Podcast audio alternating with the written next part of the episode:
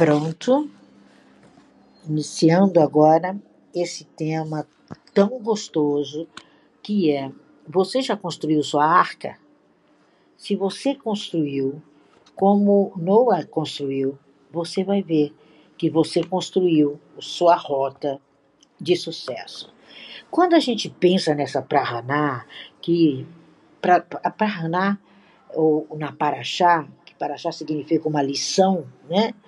É, vamos fazer de conta que seja uma história que exemplifica a caminhada humana. Né? Não vamos colocar nenhum tipo de religiosidade nisso. Nessa paraxá, é, em seis dias, a gente descobre que o mundo foi criado num período chamado seis dias. E que muitos cientistas, por maiores equipamentos que eles tivessem, eles não conseguiriam analisar e dizer como foi criada essa pelo menos uma pedra, né? Como foi que ele criou, de onde tirou tudo isso? E a gente vê nos ensinamentos que estão ali, e é sobre isso que a gente vai falar, vai falar especificamente, depois a gente vai falar dia a dia, corpo a corpo, é, como tudo isso ocorre, mas nós vamos entender a presença de Noah. Qual é a representatividade de Noah é, quando ele está ali para cocriar essa história de fazer uma arca? E eu sempre pensei, eu falei, puxa, como é que eu vou analisar essa arca? O que, que tem a ver a arca? Você vê que foi dito a ele para fazer uma arca.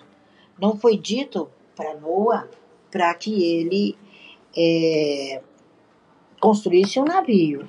Foi uma arca. E se você prestar atenção, a arca fechava-se a porta, lacrava-se tudo, a água ia vir, né?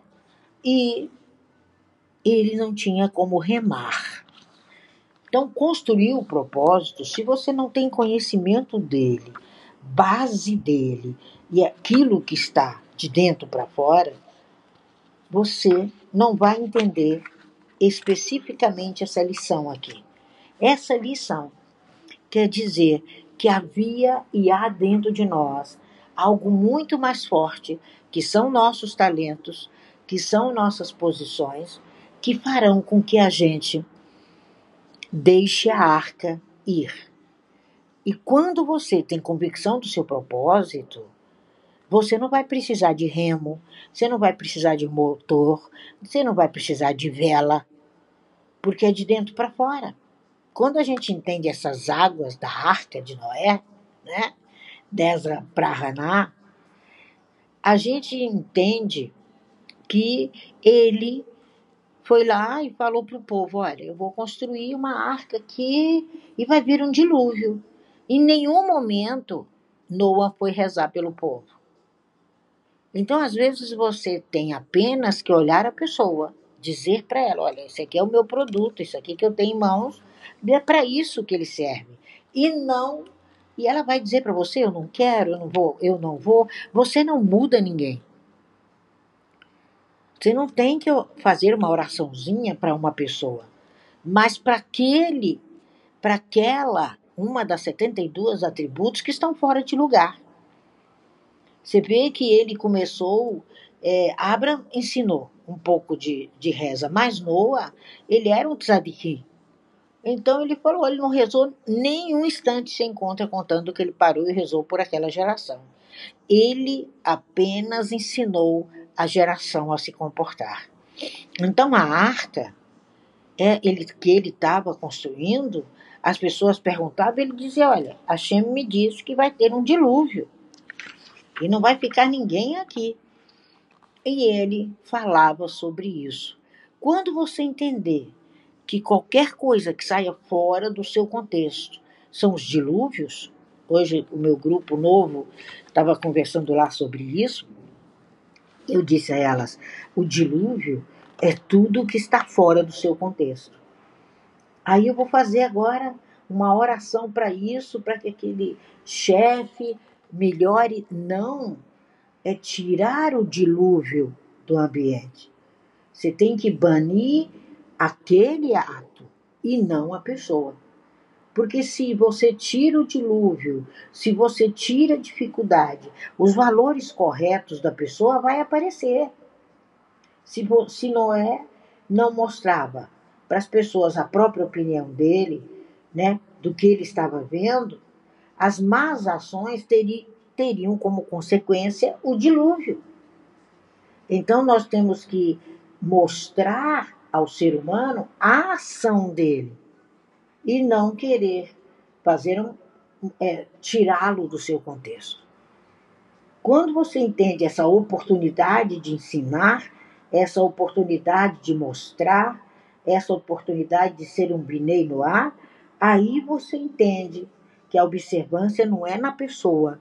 Eu não tenho que observar a pessoa nesse exato momento que ela está fazendo algo que eu não gosto.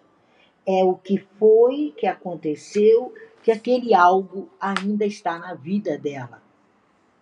Aí sim você vai ter a atitude correta. O, o dilúvio, ele fala como causa uma geração que chegaria ao ponto da que nós estamos hoje. Desculpa, tomando aqui um pouquinho d'água. E quando você se depara com algo diante do seu propósito, diante do seu projeto, que está fora, pertence ao mundo de fora, não pertence a você. Aí você vai construir um conserto. Foi a mesma coisa da Torre de Babel.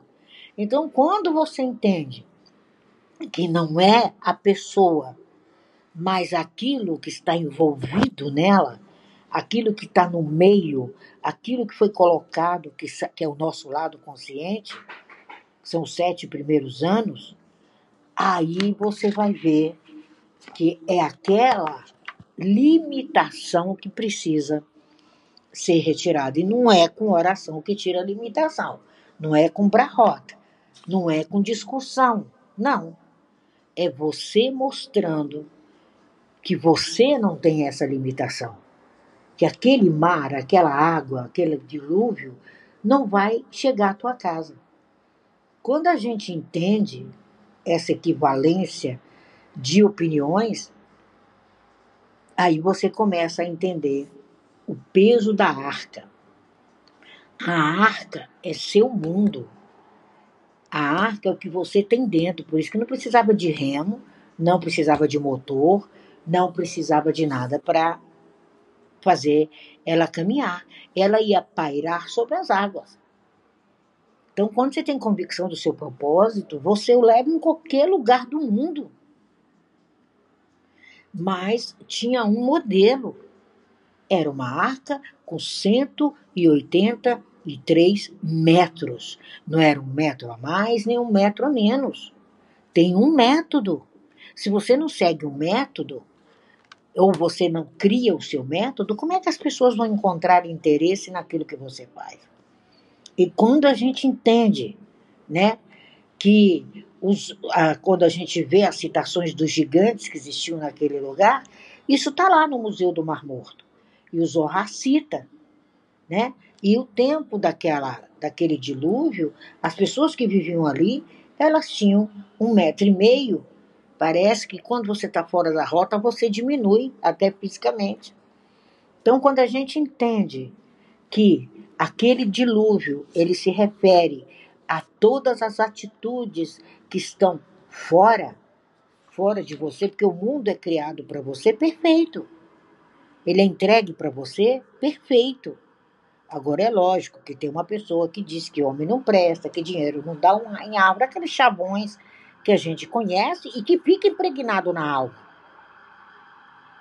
E aí, quando você vai é, entender que chegou a hora de você buscar os pares perfeitos para tudo, que são os casamentos, tudo é um casamento, aí é onde você se depara ou com os gigantes ou com os anões. E se ele é gigante ao teu olhar, e se ele é anão ao teu olhar, ele não é o seu parceiro. Né? Então você imagina se a cobra começasse a falar, né? Então o que a gente precisa entender aqui é que eles ficaram todos dentro de uma arca. Todos misturaram, imagina, uma serpente misturada com um elefante e todos se comportando no seu habitat, no seu propósito. Quando a gente constrói a arca, ela não tem porta, ela não tem janela, ela vai parar, sobretudo, e ela vai encontrar a oliveira, que é o porto seguro. Usou a conta que quando a ave sai ali para buscar aquele simbolismo da folha da oliveira, que a oliveira é tudo dentro da cultura judaica, ela vai lá e busca. Aquela terra lá não tinha sido é, atacada pelo dilúvio, porque estava muito, ele esperou dias para aquela outra água parar. Então teve uma parte do planeta que não foi atacado. Por isso que a gente fala dos no... que os sábios estão nos céus, na terra seca, e os aprendizes estão dentro da arca no meio do dilúvio. Quando você entender que tudo foi criado com perfeição, que não precisa de você consertar, aí você começa a entender a importância de deixar a sua arca fluir. A arca, ela não, não tinha nada ali que se falasse, não, vamos, né? Adam, é, Noah está com o leme da arca na mão, conduzindo para o lado direito. Não! A própria essência de Noah, como a essência de cada uma de vocês, é que conduz o seu projeto à perfeição. Ele passou 100 anos. Foi tempo demais. Muito tempo. Depois de todos esses dois mil anos né, que já se passaram, um pouco mais, a gente vê que a diferença de Noah para aquelas pessoas eram as boas ações. Então não adianta você querer mudar ninguém. Essa mudança, ela é sua, ela é interna. Você tem que fazer com que a pessoa se veja que ela está morrendo afogada no dilúvio que ela mesma esperou. Quando, quando, enquanto ele construía a arca, a arca, se alguém perguntasse a Noa o que, que ele estava construindo, ele apenas respondia: Hashem irá mandar um dilúvio por causa dessa geração. Hashem irá mandar um dilúvio por causa do comportamento. Então, quando você começar a ensinar um filho, ensinar um colega, ensinar um, um, um, os alunos numa mestragem, ensinar é, o seu porteiro, você tem que ver que ali, a primeira fala dele é o dilúvio, ele está dentro do dilúvio. E quando você começar a trocar com ele, ele começa a se elevar e aparece o homem ou a mulher de cristal. É essa o grande exemplo de Noah. E ali Noah ficou. Ele não, ele não mostrava. E ele sempre dizia: cada um pode ter a própria opinião, pode fazer o que quiser, mas eu vou construir a arca. Né? E ele continuou. Ele não falou que quais eram as consequências do dilúvio, ele só sabia que era uma oportunidade para praticar os 72 atributos. Então, quando você se une a uma pessoa, quando você está em um meio pessoal, emocional, profissional, observe se essa pessoa está dentro da arca com você ou se ela está sendo levada pelo dilúvio. Se ela estiver sendo levada pelo dilúvio, ela precisa do seu socorro através da sua atitude. Noah não parou. Ele continuou. Eu imagino o que, que não falavam dele, né? Nossa, que ideia maluca. Essa é a maluca lá do Clubhouse, né? e vem aquele dilúvio, porque é o que essas pessoas têm para oferecer. E você continua fazendo os decretos, né, do faraó de jogar as crianças no rio, né? Depois veio de novo essas atrocidades todas lá, vem o dilúvio, o decreto de escravizar. Então, quando você está no seu propósito, está na sua caminhada, está na sua história, você vai lembrar da arca e vai entender que entraram pares. Por isso que o universo é binário, o computador é binário, tudo é binário. Não entrou só um gatinho. Entrou o gatinho e a dona gatinha. Entrou o passarinho e a dona passarinha. E ali eles aprenderam a convivência. Então só podem, você só pode ser sucesso em par. Tem pessoas que querem ser sucesso sem se apoiar no outro. É o amar, sabe? O plural do amar é amor, que é a medida, é a medida certa. Então, qual é a medida que você está colocando na sua arca e de que forma você vai alcançar o outro? Principalmente os que não entendem o seu propósito, principalmente os que não sabem o que você está fazendo, principalmente os que não entendem que nós vivemos um dilúvio day by day. E o dilúvio agora está na rede social. Você encontra pessoas completamente fora do propósito delas. Se você analisar todas as pessoas que você foi buscar profissionalmente, pessoalmente, na sua rota, na sua caminhada, nenhuma delas está pronta. É incrível é o vale dos ossos secos.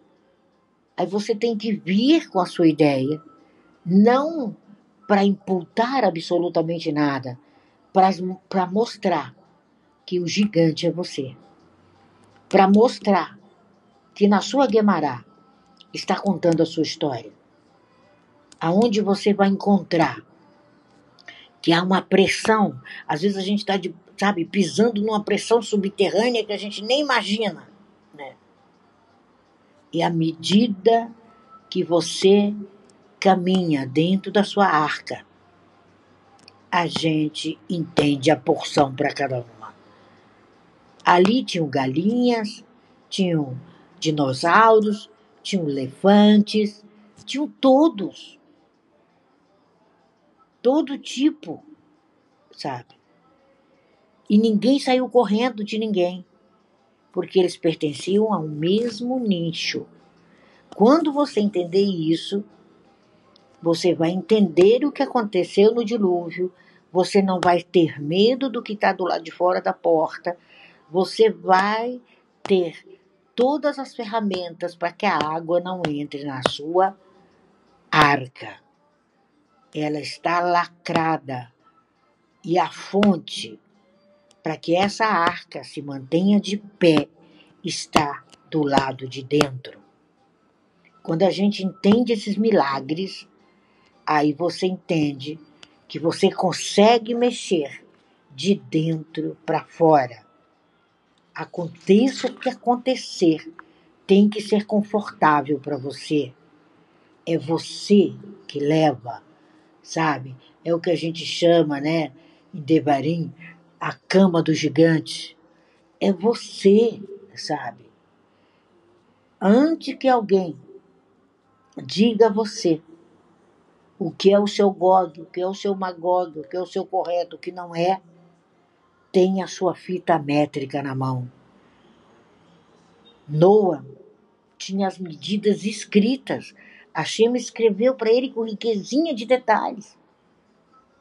E ele passou 100 anos construindo. Eu imagino que são 100 anos, eu não posso afirmar se são os mesmos do nosso calendário. Mas mesmo que tenha construído em 10 anos, é sobrenatural. Então a nossa paraxá de hoje é que a gente entende que Noa colocou as aves mas não colocou plantas e peixes, porque ela traz uma plantinha e os peixes não foram colocados na arca. Pensou nisso? É o poder da escolha e a certeza que tem uma oliveira te esperando. Hashem, ele fez milagres, né?